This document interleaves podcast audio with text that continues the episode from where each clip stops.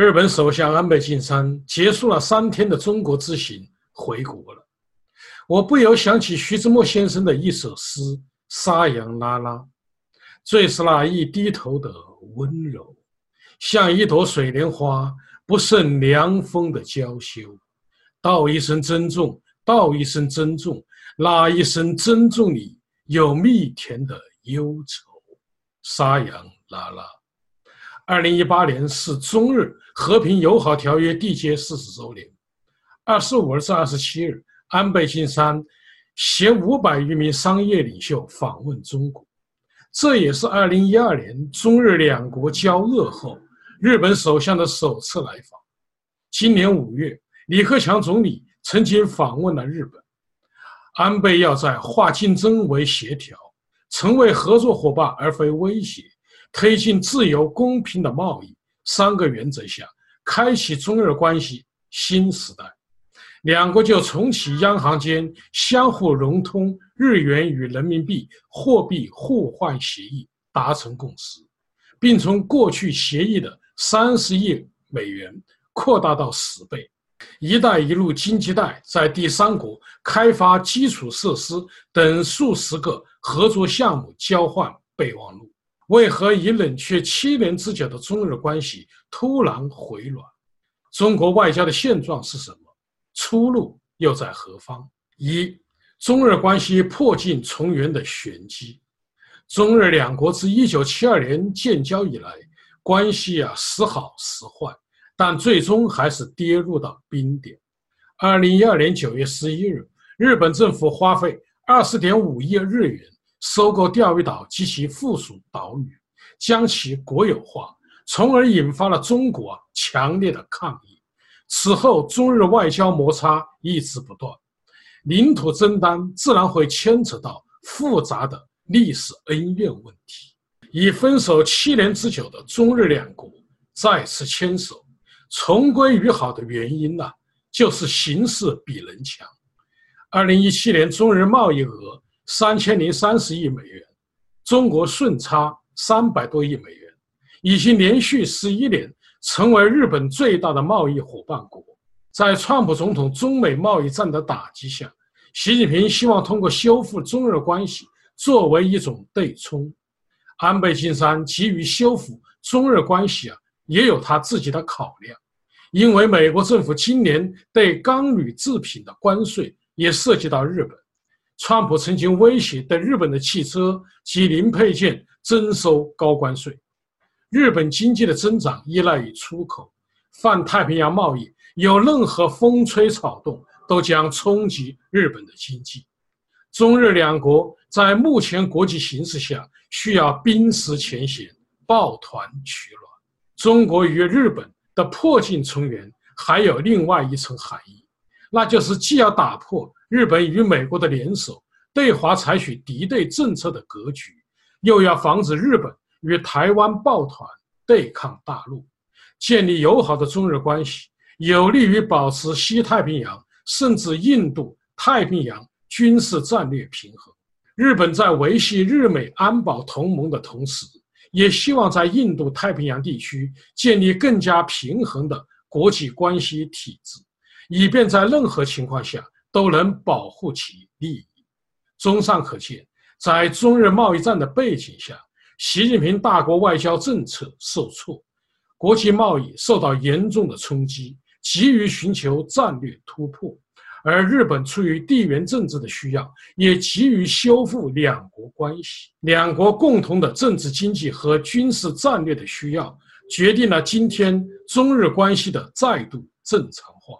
二。习近平外交政策的全面失败，中共十九大是中共内政外交的转折点。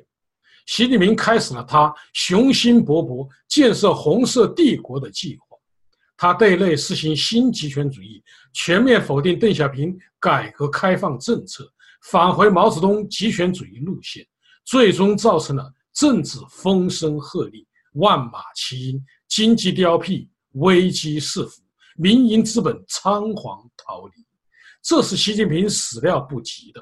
因为他的第一个五年通过反腐集权顺风顺水，但十九大才过去一年，就开始四处碰壁，狼烟四起。习近平呐，有点抑郁。今年又恰逢邓小平改革开放四十周年，全国都在呼吁重启改革开放，这更让他有点气不打一处来。最终，他不得不上演一场低调的政治南巡秀，稳定民心。习近平外交上的挫折啊，比内政的失败更大。美国川普这老头啊，软硬不吃，像三伏天的天气，变化无常。中美贸易战让习近平越看越糊涂。照理说，商人出身的川普啊，本应该重利轻义，不就是对中美贸易利差太大气不愤吗？但没想到一夜间，川普啊变成了里根，其矛头直接针对中共的极权主义制度，大有推倒柏林墙的架势。习近平就更加抑郁了。习近平今天的外交政策全面失败，其实并不是川普造成的，完全是自找的，是新集权招来了新冷战。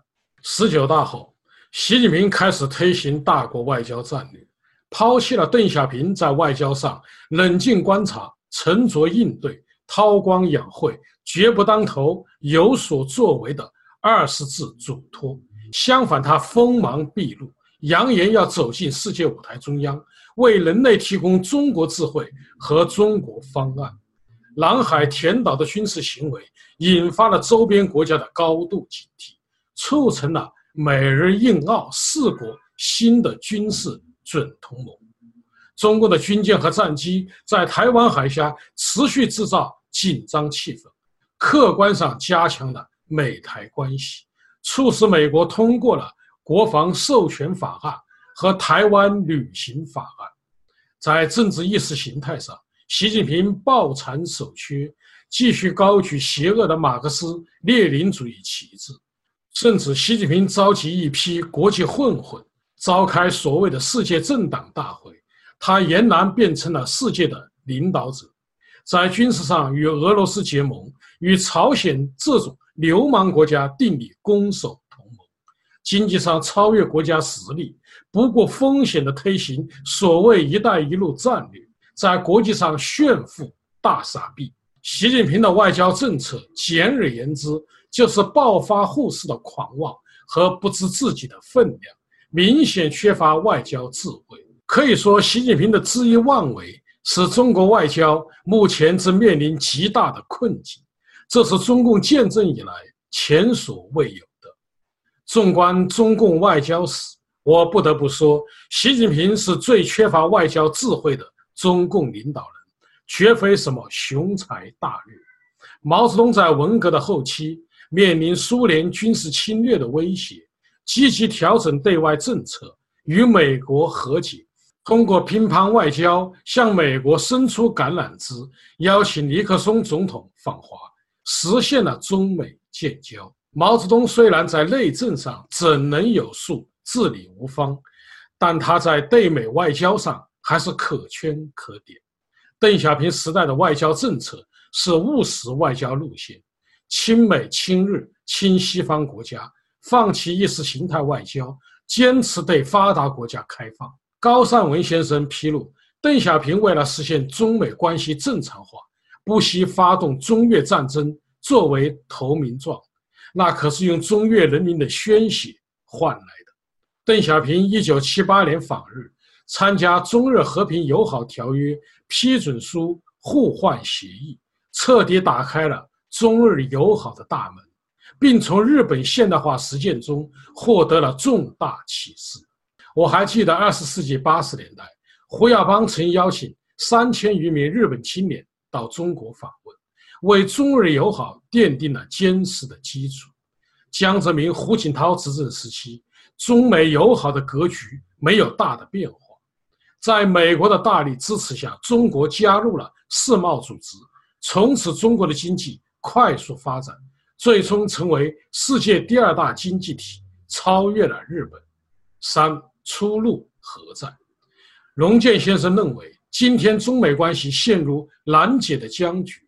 目前，美国朝野两党左中右人士、亲华反华派前所未有的对中国形成共识，一致主张对中国在世界的发展和扩张实行遏制战略。彭斯副总统的演讲已经明确指出，美国原来长期对中国实行开放接触政策，并没有换来中国制度上的变化，相反，造成了中国在贸易、知识产权和市场准入各方面对美国国家利益的损害。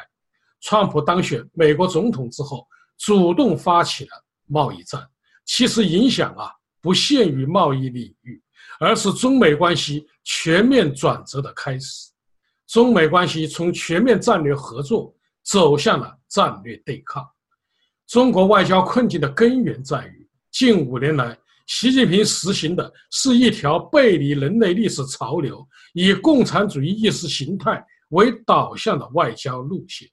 这是一条与人类普世价值和中国人民意愿相背离的道路，它将会把世界和中国拖入灾难。我认为，中日两国分手七年后再牵手，是习近平外交政策全面失败后的一次突围。中国外交困境证明，意识形态外交已经碰壁，举目四望，还有多少国家是中国真正的朋友？习近平的外交政策。必须进行根本性的调整，从意识形态外交重新回到联合国宪章到世贸组织所确定的基本规则，回到邓小平务实外交路线上来，在战略的高度重新认识和修复中美关系。最后，我们进行一个总结：中日关系再度正常化，是在习近平大国外交政策全面失败的背景下发生的，是中共。在外交困境中的一次突围，但中日关系持续友好，需要中国彻底放弃意识形态外交政策，回归到人类普世价值和公平的国际贸易规则上来。一句话，避免新冷战，必须放弃新集权，否则中日关系还会再度出现困境和挫折。好，各位观众朋友，今天的节目到此，感谢您的收看。